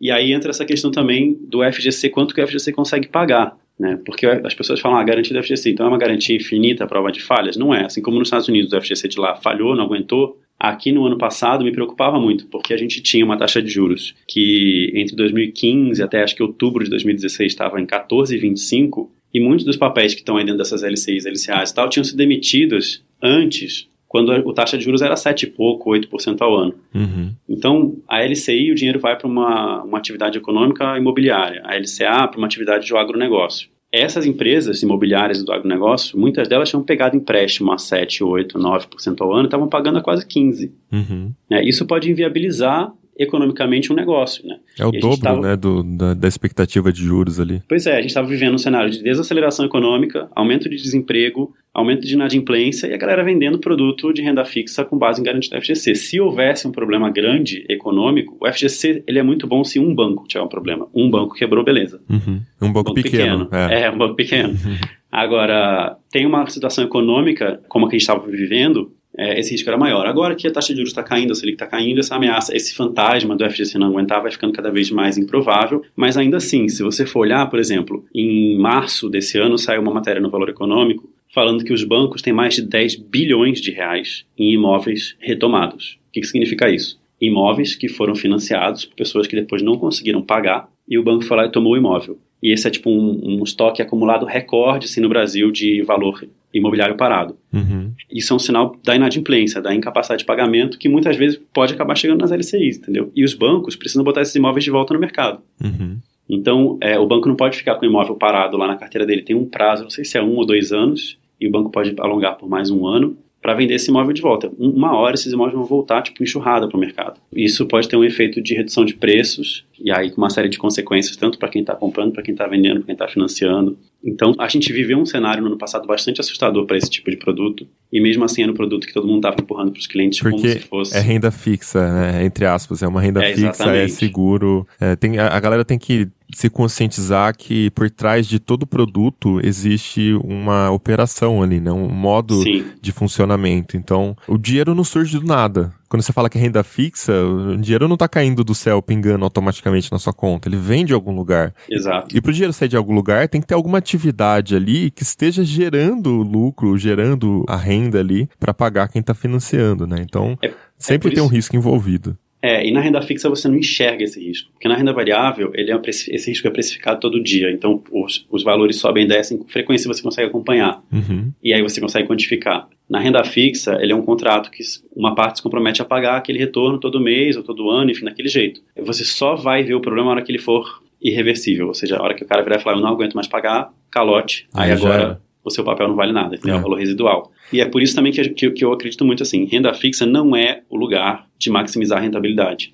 Uhum. Tá? Numa carteira diversificada, você tem diferentes ativos com diferentes finalidades. E é aquilo que eu tinha começado a falar. Qualquer investimento, você tem três objetivos aí: ter rentabilidade, óbvio, ter segurança de não perder esse dinheiro e ter a liquidez para poder resgatar a hora que você quiser. Em geral, para você maximizar uma dessas coisas, você acaba abri- abrindo um pouquinho mão das outras. Não é 100%. Ah, então se eu quiser mais rentabilidade, eu tenho que perder toda a minha liquidez. Mas é, são coisas que se equilibram entre elas. Se você vai para ter mais de uma, você vai ter menos de outra. E a renda fixa é o lugar de maximizar segurança e liquidez. A renda fixa é onde você vai pegar o dinheiro se você tiver uma emergência, o dinheiro não pode estar preso, o dinheiro não pode ter sumido, não pode ter prazo longo, então é ali o seu dinheiro de segurança. Até porque você vai ter uma rentabilidade que é um tequinho a mais, não é grande coisa a mais. Você vai perder muita liquidez, você pode perder muita segurança para ter um tequinho a mais. Onde é que você vai tentar maximizar a rentabilidade? Nos ativos que realmente têm potencial de, de- de valorizar bastante para esse risco a mais que você está tomando. E aí é na renda variável, enfim, em outros produtos. Vale dizer que para você conseguir ter uma rentabilidade maior, muitas vezes você tem que correr mais riscos, né? Mas correr mais riscos não é uma garantia de que você vai ter uma rentabilidade maior. Você Então, tem que estar preparado para o outro lado do risco. Exato. Então, assim, esses produtos não é que eles são ruins, e não é que você nunca deve colocar o seu dinheiro neles, mas, assim, vale a pena analisar esses pontos, né, antes de colocar o seu dinheiro nele. Sim, e sempre uma questão de quantidade. Quanto do seu dinheiro está disposto a colocar nesse Exato. risco? E aí que tá, quando a gente fala de Verius, que é um robô que automatiza a estratégia para uma quantidade enorme de clientes, e você não sabe qual é o perfil do cliente, se o cliente vai surtar e arrancar o dinheiro do dia para noite, quando a bolsa cair, enfim, você tem que ter uma estratégia assim mais conservadora para que o cliente se sinta seguro de ter o dinheiro ali investido em bons ativos e consiga ficar ali bastante tempo, né? Até a grama crescer o suficiente para a pessoa parar de trabalhar, sei lá. Exato, exato. E, e a gente procura muito ter a consistência, né? A gente é muito focado em ter uma certa previsibilidade. Então, investimento não é uma prova de 100 metros, que você tem que acertar uma tacada, dar um tirão e depois você para e descansa e deixa a onda te levar. Você tem que estar ali ganhando um pouquinho sempre, todo semestre, todo ano. Então, essa coisa de controlar o risco é- serve para os dois lados. Você não vai ter nenhum estouro de ganhar de uma hora para outra e nem vai ter um susto aí de perder dinheiro de uma hora para outra. I'm back. É curioso quando você fala. A gente tem que pensar nesse trio, né? Quando a gente vai escolher um investimento, que é risco, a rentabilidade e a liquidez. Mas tem o, inve- o investimento, por exemplo, mais tradicional de todos no Brasil é a caderneta de poupança. E. É, que é uma jabuticaba, né? Uma coisa super... Exatamente. E a gente viu, por exemplo, a Selic diminuindo para baixo de 8,5%, o que significa que a rentabilidade da poupança fica ainda menor, né? Acima de 8,5% Uhum. ela tem uma regra, abaixo de 8,5% ela tem outra regra que é, assim, rende uma miséria, basicamente. Faz sentido hoje você investir em poupança, colocar o dinheiro na poupança? Olha, eu ia ser meio extremista falar que nunca fez, mas aí eu estaria errado. é porque assim, a poupança hoje é um investimento que não faz, não tem nenhuma justificativa racional para você deixar o dinheiro na poupança, a não ser você dizer assim, eu tenho medo. Beleza, é irracional, mas você entendeu que é por medo que você está deixando lá. Muito do que a mídia faz com a poupança é ficar comparando poupança com fundo DI. E aí é comparar com fundo DI de taxa alta, que é fundo de banco, né? E o momento em que ela fica mais próxima de ganhar esse jogo é a hora que a Selic está um pouquinho acima do 8,5, porque ela está na regra ainda antiga e a, os outros produtos estão perdendo um pouco da rentabilidade por conta da queda da Selic. E a regra nova da poupança, uma coisa que muita gente não, não, não se não atinou, é que ela veio justamente para impedir que a poupança seja um investimento mais rentável do que os produtos de renda fixa, os outros. A, mu- a mudança foi justamente para evitar que o dinheiro se concentre na poupança. né? Então, ela não vai ser vantajosa mesmo. Assim, é para isso que a regra está aí, para garantir que a poupança não seja vantajosa. Por que, que as pessoas em geral ficam lá? Porque medo. Né? Porque tem essa percepção de que é segurança. Por que, que a poupança é tão popular? A poupança tem 600 bilhões de reais de sei lá quantos milhões de pessoas. É um, é um investimento mais comum no Brasil. Uau. Quer dizer, o, É. di- o real circulante no Brasil é 220 bi, eu acho. Então se todo mundo resolver sacar o dinheiro da poupança, não vai rolar. Não, é, tal- é, exato. Assustador um pouco, né? Por que que a gente tem um histórico de poupança? A gente tem um histórico que já não, é- não dá mais para chamar de recente, tá? Mas um histórico de até alguns anos, algumas décadas atrás, de hiperinflação, juros nas alturas, nosso mercado financeiro que era uma loucura, era uma selva, assim, não tinha regra, era um tal de passar a perna no investidor pequeno, enfim, dia sim, dia não. Então as pessoas se acostumaram. Na época do meu avô, a boa dica de investimento era põe dinheiro na poupança e compre imóveis. né? Era, não necessariamente poupança, mas renda fixa e imóveis. Não tinha sentido para você ficar comprando outros investimentos sofisticando uma carteira. E a gente viveu uma, duas gerações em que ninguém teve necessidade de aprender nada além disso. E aí a realidade, por exemplo, da nossa geração, tô hoje com 34 anos, né? Então o pessoal que está hoje aí na vida adulta não tinha em casa os pais que soubessem investir, que tivessem tido necessidade de investir. Mas o mercado mudou muito da época em que essa dica da renda fixa em imóveis foi construída e as pessoas não mudaram a estratégia. né? Então hoje a gente tem um mercado muito mais regulado. A CVM, que é o, vamos dizer assim, o xerife do mercado financeiro brasileiro, é exemplo no mundo todo. Entendeu? Ela vai dar aula de regulamentação na IOSCO, que é a Associação Mundial de CVMs.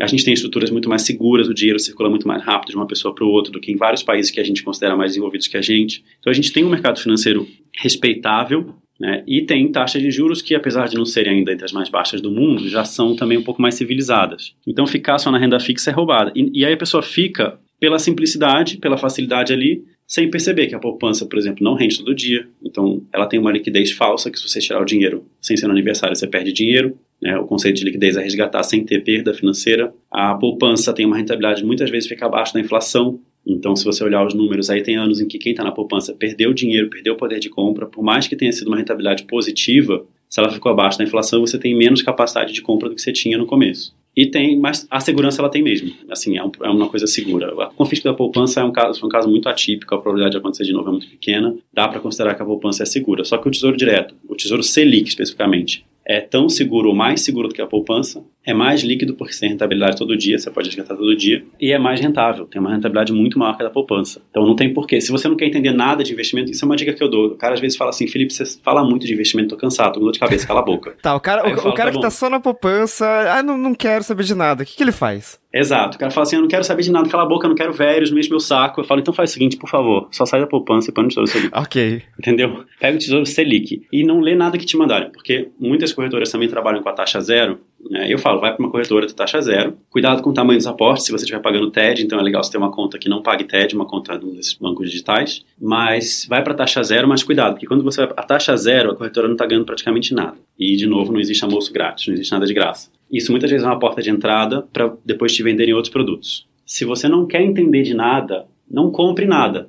Fica no Tesouro Selic, entendeu? Não vai sair comprando sem entender. Se você for querer sair comprando sem entender, você tem que ter alguém de confiança no meio do A caminho. taxa E aí zero eu- é zero até o momento que você compra algo que não é mais taxa zero, né? Exatamente.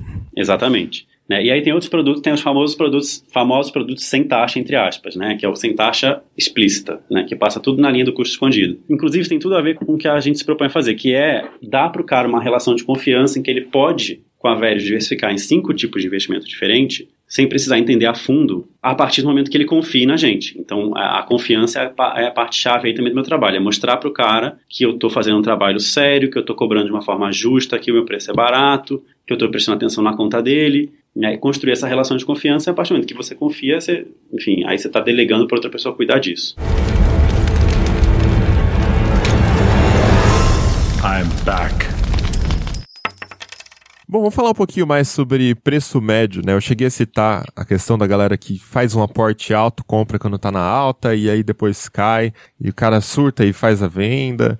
Tudo bem que assim, quando você entra na Verius, você tem uma estratégia que já tá diversificando o seu investimento. Você não tá aportando tudo numa coisa só. Então sua Certo. carteira já tá bem diversificada. Ali dentro de Tesouro Direto mesmo, você já tem várias estratégias diferentes, um pouquinho para longo prazo, outro com liquidez diária. Quando você fala de ações, são duas ETFs, mas uma ETF americana que tem aí 500 maiores empresas e a brasileira que é as 50 maiores empresas, né, do Brasil Isso. que é o. PIBB, né? É, então, Isso. assim, o conceito do preço médio, a pessoa ir fazendo aportes aos poucos, como que isso se encaixa quando você tem um robô fazendo a gestão da carteira? O robô já vai comprando o que está mais barato? Ou o que que acontece quando você tem, vamos supor que ano que vem estoure uma crise no Brasil, tipo 2007, e a Bovespa caia para os 30 mil pontos. Hoje está em 72, sei lá. É, o que que vai acontecer? O que que o Wesley vai fazer nesse caso? O mesmo cara que escreveu aquela frase da grama crescendo, também tem um artigo muito bom dele que fala assim: às vezes a coisa mais difícil a se fazer é não fazer nada.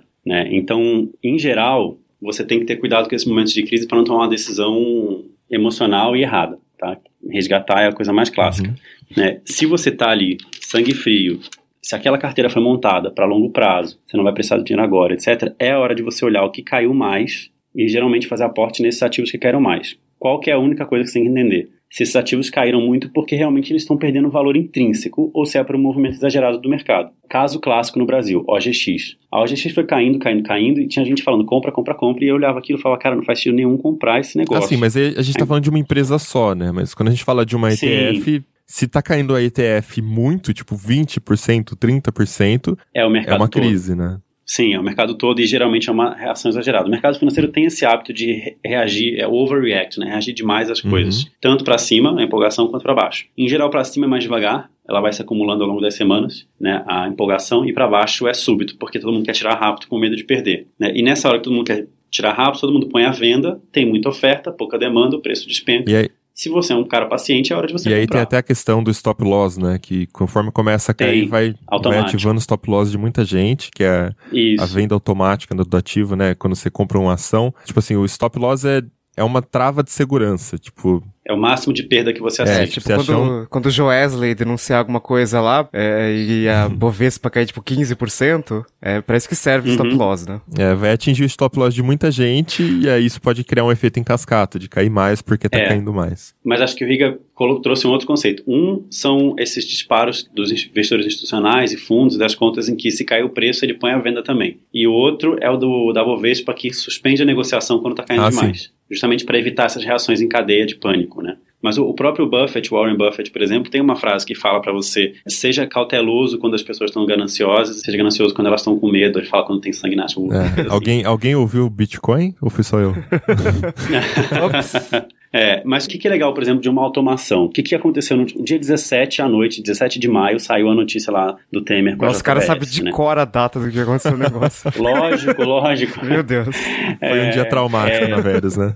Não, esse é o mais legal. Foi um dia traumático no mercado inteiro. Na Veres não foi. Foi um dia super feliz, cara. Porque a minha única. Eu não tenho que sair correndo. A estratégia foi montada para isso, né? Nos últimos. Imagina, nos últimos 14 anos que é que a gente tá olhando, já aconteceram mo- momentos como esses várias Mas, vezes. mas, mas, mas peraí, quantos e-mails de pessoas vocês Então, receberam pedindo pra sacar? Cara, eu devia ter compilado pra vocês as respostas, porque eu, eu tive um cliente que sacou, tá? E tive algumas pessoas preocupadas. Só que o que acontece? De lo- logo de manhã, no dia 18, a gente já sabia que ia ser um dia de volatilidade. Uhum. Então eu mandei um e-mail pra todos os clientes com o assunto: sim, hoje teremos volatilidade. Aí eu lembro desse E aí eu explicava. É, vocês são clientes, vocês receberam. Então eu explicava o que, que- o que esperar dos próximos dias, né? Então, assim, é normal, aguente. Ainda dei essa provocada no final, eu ia colocar isso, falando, galera, hoje, hoje é dia de depositar, dia 18, que foi o dia que o mercado despencou, era dia de depositar. Aí o pessoal falou, a Aninha e a Isa falaram, não, não faz essa provocação não, porque as pessoas depois se depositarem, o mercado cair mais no dia 19, vão falar, vão botar a culpa em você, e realmente, isso tem que ser do conforto que cada um tem. Então eu botei uma provocação bem pequena no rodapé, assim, falando, ó, frase do Buffett e tal, não sei o que lá. O que, que eu fiz com o meu dinheiro? Eu tenho uma reservinha de emergência que fica fora da Veris, o resto tá na Veris. Peguei metade da minha reserva de emergência e joguei pra dentro. Uhum. E falei, se no dia 19 cair mais, eu jogo o resto. É. Fico sem reserva de emergência. Primeiro porque a nossa liquidez é de 5 dias úteis. Então, no caso de uma emergência real, eu passo cartão de crédito e mando sacar e pago depois na, na fatura, Uhum. né? Então a reserva de emergência está ali mais por uma formalidade do que realmente uma necessidade. Segundo, porque eu não precisei parar para ver o que caiu mais, o que que não caiu. Eu joguei a TED e fui trabalhar. E o Wesley que se vira para comprar depois o que caiu. Uhum. E eu conversando, outro dia eu estava conversando com uma, uma pessoa do mercado financeiro que trabalha com isso também, que também fez aporte, e ela falou: Ah, eu fiquei até sei lá que horas da tarde esperando o mercado abrir para comprar os pré-fixados do Tesouro Direto. Nossa. Que- porque o mercado teve, ele parou a negociação, interrompeu. Aham. Então você não podia comprar durante o dia, só foi abrir no meio da tarde. Então a pessoa perdeu o dia de trabalho apertando F5 no site da corretora para fazer a compra, porque quando despenca o preço, a taxa de remuneração aumenta, Uhum. né? Já que é pré-fixado o valor final. E eu falei, eu falei, não, eu joguei o dinheiro lá e desencanei. Quando foi no final do dia, à noite, eu olhei, o Ed tinha comprado, que caiu mais e, e, a Bolsa Brasil e tal. Então, é uma questão também de aquilo que eu falei, de otimizar o meu tempo. Eu gastei, tipo, dois minutos, fiz uma TED, pá, e fiz a compra de forma eficiente. Uhum. Né? E... Então, do ponto de vista de estratégia do produto, dá para dizer que é um produto para cliente que não quer ter trabalho, é isso, né? Sim, Sendo um cliente total. que entende de investimentos e confia na carteira e falar, beleza, seria a estratégia que eu faria por conta, mas toma aí, você tá eliminando o trabalho que eu vou ter com isso. Ou sendo Sim. um cliente que não entende nada de investimentos, mas tem uma estratégia ali comprovada, que funciona, que é baseada aí várias, né? Até no blog da Vero, se a pessoa quiser entrar e ler, eles explicam aí as estratégias que eles basearam para montar a carteira exato. e tal, é bem embasado. Que também é uma carteira conservadora e que ele, cara, esquece variação, esquece o dia a dia, vai usar esse tempo para ir no cinema, para ir dar um rolê, sei lá, né? Sim, cara, é, o nosso serviço ele tem, ele tem a ver com rentabilidade, mas ele tem até mais a ver com paz de espírito, assim, é para você ficar tranquilo, porque eu tô falando, quando você fala de startup, de coisa pela internet, etc., eu tô falando de cuidar do patrimônio das pessoas, assim, que elas estão, muitas vezes elas estão acumulando há anos, há 10, 20 anos o patrimônio que elas estão botando na minha mão. Se o cara não for ficar tranquilo, não faz sentido, uhum. entendeu? Então a gente é muito focado nessa coisa de deixar o cliente tranquilo de que a coisa é conservadora. E isso é bom, por exemplo, nessa hora da crise, eu posso falar para as pessoas: depositem hoje, porque eu não vou ter calote nos meus papéis, entendeu? Eu não vou ter descolamento de preço nas ações que estão na carteira, nada disso. Ela vai seguir o índice os papéis vão pagar o valor que está previsto, porque não tem esses ativos financeiros. Eu não tenho preocupação se o banco vai quebrar no meio do caminho. Eu, eu já vi algumas histórias de amigos, assim, investidores tal, que o pessoal simplesmente sacou tudo que tinha em ações ou que tinha é, em outros títulos, assim, que variavam mais e colocou tudo no tesouro direto NTNB, porque você tem a garantia da inflação mais o cupom ali por fora, né? É, e eu Sim. falei, cara, mas por que, que você está fazendo isso, sabe? Você, você entende de investimento, você pode montar uma estratégia, você pode, sei lá, ter uma carteira ali que você vai fazendo um aporte mensal e, sabe? Não é difícil, você sabe fazer. Ele falou assim, cara, o problema para mim é que eu ficava tão ansioso acordar uhum. e, e, catar o aplicativo para ver o, o, a variação do Ibovespa, ou ficar prestando atenção no mercado, quem que vai ser o próximo presidente, o próximo é, ministro da Fazenda, o que, que o pessoal vai fazer com a Selic, enfim. Ele falou, não compensava para mim a ansiedade que eu tava tendo. Então, no final das contas, para mim compensou mais ter essa tranquilidade de deixar meu dinheiro só nesse título que eu considero que é o mais uhum. seguro no longo prazo e, uhum. cara, viver tranquilo, colocar a cabeça no travesseiro e dormir, né? É. A Veres eu entendo, para mim quando fala de robô investidor, para mim é isso que tem que fazer, né? Você tem uma estratégia é. acertada para você não se preocupar com o seu dinheiro. Você só coloca lá e já era. E esses teus amigos também tem uma questão. Todo esse desgaste, todo esse estresse, sem nenhuma garantia de que ele vai conseguir um resultado melhor do que a NTNB. Não é que ele está abrindo mão de retorno para ter tranquilidade. Era capaz desse cara passar 20 anos tentando ganhar do mercado e no final olhar para trás e falar: caraca, eu teria ganhado mais deixando na NTNB. É, Entendeu? É, aí que tá. Então, é capaz que sim, é capaz que não. Você nunca não tem é, como saber. Mas né? quem realmente entende de mercado, entende de investimento, sabe que a incerteza faz parte sim. do jogo. E sabe que não tem entendimento que te garanta resultado. Sim. Entendeu?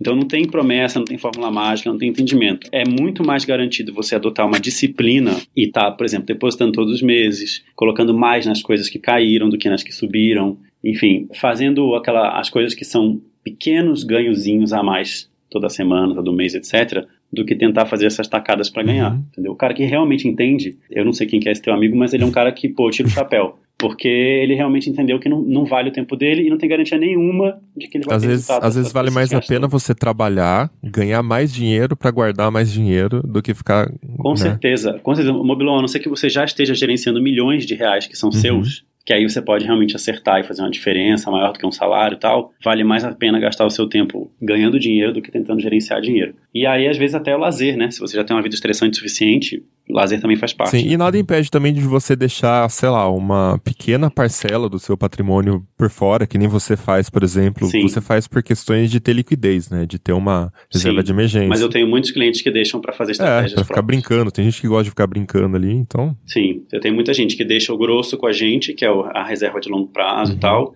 mas reserva um pouquinho para ficar fazendo as apostas, as fezinhas e tal. I'm back. Tá, mas assim, como é que funciona, assim, por debaixo dos panos o robô? Porque, por exemplo, uma pessoa normal, sei lá, tá... Joesley denunciou lá, enfim, a Bovespa tá caindo 15%, e tá todo mundo louco, todo mundo vendendo, assinando stop loss de todo mundo. Como é que faz, por exemplo, pro Wesley não ficar louco também? Como é que faz pro Wesley, sei lá, a Bovespa tá muito barata, então, ah, vamos comprar tudo agora e e acaba com tudo. Como é que Uhum. tem esse controle? É, bom, o Wesley ele não lê notícia, né? Então isso já ajuda muito. Mas é, toda a estratégia dele, ela é, como vou dizer, ela é metrificada. Ele tem parâmetros, ela é parametrizada. Então ele tem parâmetros para tomada de decisão. Ele não sabe se está todo mundo louco. Ele está olhando os preços e a condição da sua carteira, tá? Se a bolsa cair muito, muito, muito, muito e você tiver subrepresentado em bolsa, ele vai comprar um pouco mais. E ele pode até mesmo vender alguma coisa que está em alta para comprar um pouco de bolsa, se você não tiver feito um depósito. Só que na hora de decidir se vale a pena fazer esse movimento, ele vai olhar os lotes mínimos de compra e venda de cada produto, os custos de transação envolvidos e as alíquotas de imposto em que os seus papéis estão. Né? No Brasil, como essa parte de imposto de custos são muito altas, você tem que ter uma queda muito expressiva para disparar assim, um gatilho de venda ou de compra. E mesmo assim, ele não vai nunca, por exemplo, fazer o que uma pessoa poderia fazer, que é tirar tudo da renda fixa e jogar na bolsa, porque a bolsa está muito barata. Ela está muito barata, mas ela pode continuar despencando e você pode não aguentar isso depois. Então ele vai sempre fazendo ajustes incrementais, vamos dizer assim, sempre em pequenas mudanças. Então, por exemplo, Joesley aconteceu. Para a maioria dos nossos clientes, o... é muito ruim, né? Joesley e Wesley, mas enfim, o nosso robô Wesley não. Para a maioria dos clientes, ele não mexeu em nada. Ele só mexeu em quem estava ou já muito perto de um desbalanceamento no mesmo sentido do movimento que aconteceu no dia 18, ou para quem fez depósito. Quem conseguiu aproveitar esse momento foi quem fez aporte, porque aí comprou as coisas mais baratas. Ele usa o dinheiro novo para rebalancear. Entendeu? A gente já fez aqui diversos cálculos, projeções e backtests. Ele só mexeria espontaneamente numa carteira se você põe, por exemplo, 50 mil reais na Verius e não faz nenhum aporte, nenhum resgate. Ele vai mexer na sua carteira de forma espontânea de uma a três vezes no ano só, dependendo de, da volatilidade dos mercados nesse ano. Porque, em geral, os custos desses movimentos são altos e não vale a pena ficar É, mexendo. para ficar bem claro, assim, para quem não, não tá investindo ainda, para quem não tá muito familiarizado, um dos maiores erros que você comete quando você vai investir é ficar movimentando o seu patrimônio. Ficar É- é trocando import- de investimento, né? É, tipo, ah, agora eu vou para fundo imobiliário porque é o que vai render agora que a taxa caiu, a taxa de juros. Aí você saca tudo, tesouro. Você paga a taxa, aí você vai entrar de novo, você Paga paga, imposto, a taxa. paga a taxa. E, e, assim, não tem nenhuma garantia de que você realmente vai acertar, né? Qual que é o momento. É. Então, Você acerta uns, erra é, no outros. longo prazo, a estratégia mais acertada, e aí, a- se você quiser saber mais, entra no blog da Verius, que tem N simulações, vocês fazem muitas simulações, né? É, A gente históricas. gosta muito de dados e menos de opinião. Não gosto muito de opinião, gosto É, então dados. aí você vai ver por que, que não vale a pena, né? Você ficar tentando adivinhar qual produto que vai render melhor. Todos os produtos têm seus momentos. Tem o ano que vai render melhor a imóveis, então você compra fundo imobiliário. Tem o ano que é renda fixa, porque o juro tá alto. Tem o ano que é ações, porque a galera tá empolgada. Tem É, o ano mas do nunca dá. Bitcoin. Tem o ano de Bitcoin, né? Tem. Mas nunca dá pra você acertar sempre qual que vai ganhar e ficar trocando seu dinheiro pra quem tá certo ali naquele ano, né? O ideal é você fazer uma estratégia de carteira que já tá ali diversificando seus investimentos um pouquinho em cada um, e aí você vai surfar na onda de todos conforme for o ano deles, né? E no ano que não for o ano deles, que a bolsa tiver em queda, por exemplo, o seu aporte adicional vai pra bolsa, porque ela tá mais barato, e você vai fazer a questão ali do que a gente falou do, do preço médio, né? De comprar na baixa pra lucrar na alta depois. Isso. E quanto mais sistemático você está fazendo isso, maior é a sua garantia de que no longo prazo você vai gerando um- uma rentabilidade incrementalmente melhor, mas sempre um pouquinho melhor ano após ano, ao invés de, por exemplo, de estar trocando de posição e, e pagando sempre um pouquinho mais de imposto de taxa ano após ano, que atrapalha a estratégia de Uhum. qualquer um. E lógico, quem faz isso de ficar trocando, você sempre vai ter um ou outro ou outro exemplo de gente que fez isso É, deu muito certo. É aí que dinheiro. tá. Porque o cara que É fez a- Bitcoin. Sempre vai sair na mídia o cara que ganhou 100 mil por cento no último ano com ativo X. Só que no ano que vem ele vai Exato. perder metade do que ele tinha e ninguém vai falar nada.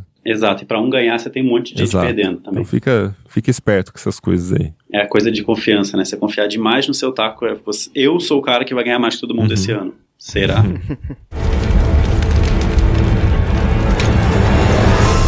I'm back.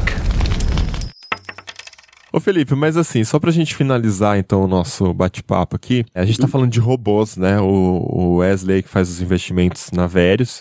É, e assim, a gente tem um cara, assim, meio desconhecido, que ele é dono de diversas empresas muito loucas, tipo, ele faz foguetes, ele faz carros Uhum. elétricos, e ele tá sempre na mídia falando Painéis aí solares que também. painéis solares, é, ele, ele tá fazendo agora túneis, né, em Los Angeles lá, pra ter transporte de carros embaixo da terra. Uhum. Ele tá Certo. na mídia falando o tempo todo que os robôs vão tomar o mundo, temos que tomar cuidado com os robôs, Terceira Guerra Mundial, enfim, Revolução das Máquinas. Eu acho que eu vi esse filme.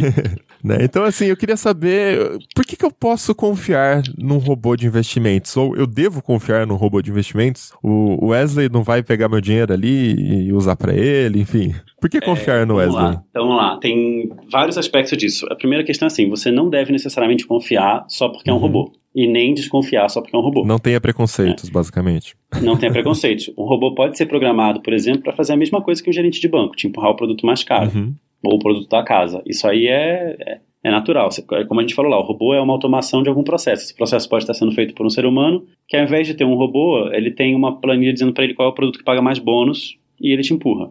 Tá? O que você tem que avaliar e decidir é se você confia nas pessoas que desenvolveram e que cuidam desse robô. E aí você tem uma questão de confiança na índole e na qualidade do trabalho, e tem uma questão de confiança no, no processo. O robô vai falhar, você não vai, enfim, você vai dormir ou você não vai, esse tipo de coisa. Então, por exemplo, quando você fala de um robô de alta frequência, que foi aquele que você pintou no começo, a questão dele estar online quase 100% do tempo e nunca cair, etc., é super importante, porque você está falando de transações ali em microsegundos. Se o servidor É, der uma no caso- engasgada, você perde o melhor momento. Você pode perder a sua estratégia toda, exatamente. Né? É, no caso do Wesley, apesar da gente cuidar para que ele não caia, não saia do ar, se isso acontecer, não é uma tragédia, porque a gente tem essa, esse perfil mais conservador de comprar e segurar os papéis, né? E se, vamos supor que ficasse, sei lá, um dia inteiro fora do ar, o pior que vai acontecer é você comprar as coisas no dia seguinte, que não é nenhum Deus nos acuda. Então, a primeira coisa é, é avaliar se você confia em quem programou. E aí, se você confia nessas pessoas que programaram, por que, que um robô deveria aumentar a sua confiança no trabalho que elas estão fazendo para você? Né? Primeiro, porque você sabe que está sendo desenvolvido por profissionais da área, ao invés de ser pessoas que vão toma, tomando decisão com base emocional, em fatores subjetivos na ponta. Segundo, que se você não tem tempo para ficar cuidando da sua estratégia, o, o gerente do banco, o profissional, o assessor de investimento também não tem. né? Se você acha que você vai botar lá 50 mil reais, ou 100 mil reais, ou 10 mil reais, e o cara vai olhar sua conta todo dia porque ele, você é cliente dele, você está redondamente enganado. O cara não tem condição, essa conta não fecha nunca, entendeu? Ele teria que te cobrar uma fortuna para essa conta fechar.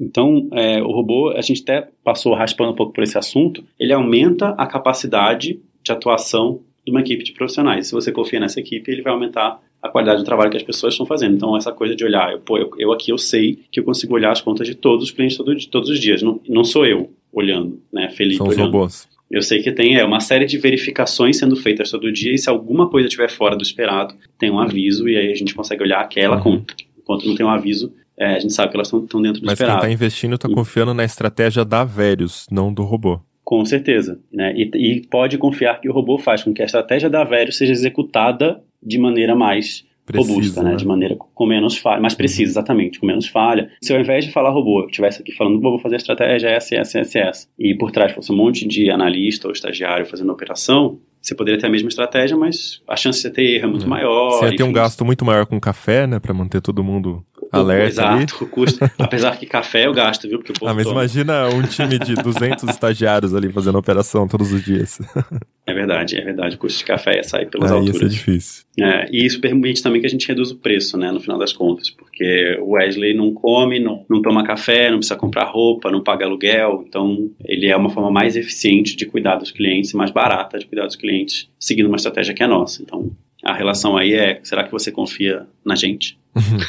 Bom, aí pra quem quiser saber mais é só entrar então no blog da Verius, né? Como eu falei, eles postam muito conteúdo. Aliás, a estratégia da Verius de crescimento é muito baseada em conteúdo, né? Em explicar o que, que vocês É muito. fazem, por que, que vocês escolheram tal ativo, ou por que, que o cliente não deve se desesperar no dia pós-delação do, do, do Joesley. É, eu acho Sim. que esse trabalho de educar, ele é muito mais importante, principalmente aqui no Brasil, porque como a gente falou desde o começo, aqui a galera Uhum. ainda- ainda tem essa cabeça de investir em imóvel porque é físico, ou de investir na poupança, né, ou muito renda fixa, ou se assustar quando o mercado cai, né, enfim, então vale, é, o investimento maior que a gente tem que ter nesse momento é se educar um pouquinho. Por certeza. mais que você não vá gerenciar diariamente a sua carteira, né? Quando você confia o seu dinheiro num robô, é interessante você saber o que, que o robô está fazendo, por que, que ele está fazendo aquilo, para daí também já ficar tranquilo que é a melhor estratégia é, de acordo com o seu perfil de risco. E para a gente é super importante que essa seja a estratégia de crescimento e de, de atração de clientes, porque tem a ver com você é, não pegar o cliente para o cliente, mas sim com o fit, ou seja, o cara realmente, o nosso serviço é realmente atender a necessidade do cliente. Então, se ele compra sem entender, a chance, por exemplo, dele depois que entrar falar, ah, não era bem isso que eu pensei, ou enfim, não era isso que eu queria, é maior. E aí isso não é bom nem para mim nem para ele, é um desgaste para todo mundo. Então, a gente investe muito tempo, no caso, né, nosso, para produzir material educacional, produzir conteúdo de qualidade. A gente está com um canal no YouTube agora também da Verius, tem, tem lá um curso de investimento para iniciantes, enfim, tem alguns conteúdos legais para garantir que as pessoas avaliem um pouco do, da proposta antes de simplesmente criar a conta e mandar o dinheiro. Né? E aí, se ela conseguiu avaliar, a chance dela entrar e ser um cliente satisfeito porque ela sabia o que ela estava comprando é muito maior. I'm back. Então é isso, a gente vai chegando ao final de mais um episódio do Tecnocast. Se você quiser continuar essa discussão com a gente, só mandar um e-mail para tecnocast@tecnoblog.net e não esquece de também indicar esse programa para o seu amigo investidor aí que acha que é o reizão, que consegue adivinhar os melhores momentos para comprar os melhores ativos, né? Então compartilha com a família para aprender também sobre investimentos e aproveita e entra na iTunes Store e dá cinco estrelinhas no Tecnocast para ajudar a divulgar o programa. Felipe, você quer deixar alguma mensagem aí pro ouvinte, se ele quiser conversar com você? Posso, posso. Agradecer vocês primeiro pelo convite e, e os ouvintes pela paciência de me aguentar até aqui. acho que até mais do que seu amigo espertão, acho que perguntar pro seu pai, pro sua tia, pro seu avô se eles têm dinheiro na poupança e aí sim indicar para eles esse Tecnocast e, e, até o nome da Verius. E eu queria deixar com vocês dois links para passar para os ouvintes, né? Dependendo um pouco de, do estágio de cada um, como é que a pessoa se sente em relação a esse assunto. Quem quiser aprofundar um pouquinho mais, acha que conhece muito pouco sobre investimento, que é uma visão básica do que é importante avaliar, nós temos um curso de investimentos para iniciantes. São sete videoaulas gratuitas, você se inscreve através do nosso site e recebe no seu e-mail uma por dia. As aulas têm duração aí entre 5 e 10 minutos cada uma, é curtinho. As professoras são as melhores do país. que são a Isa e a Aninha. A Isa, a Isa cuida da nossa comunicação aqui e a Aninha é economista e a mãe do Wesley, é programadora também. É uma das responsáveis pela nossa estratégia de investimento. Então eu vou deixar um link para quem quiser se inscrever nesse curso de investimento e aprender um pouquinho mais. E na última, é legal esperar até a última aula, que na última aula eu vou lá dar algumas dicas infalíveis para cuidar do seu investimento direito e não ter susto. Boa. E o outro link, a gente hoje, para começar com a Velhos, o investimento mínimo é de 12 mil reais. E a gente tem um link que eu posso deixar com vocês para os ouvintes do Tecnocast poderem começar com 5 mil.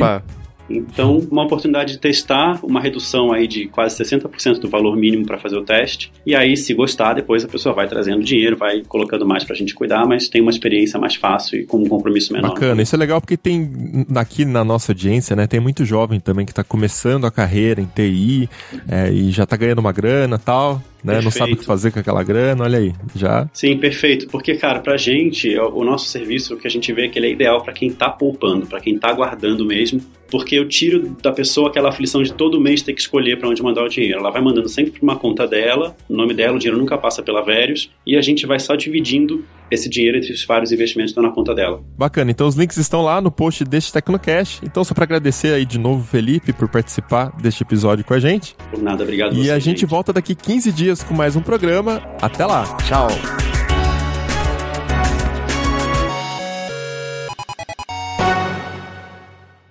Este podcast foi editado por Radiofobia, podcast e multimídia.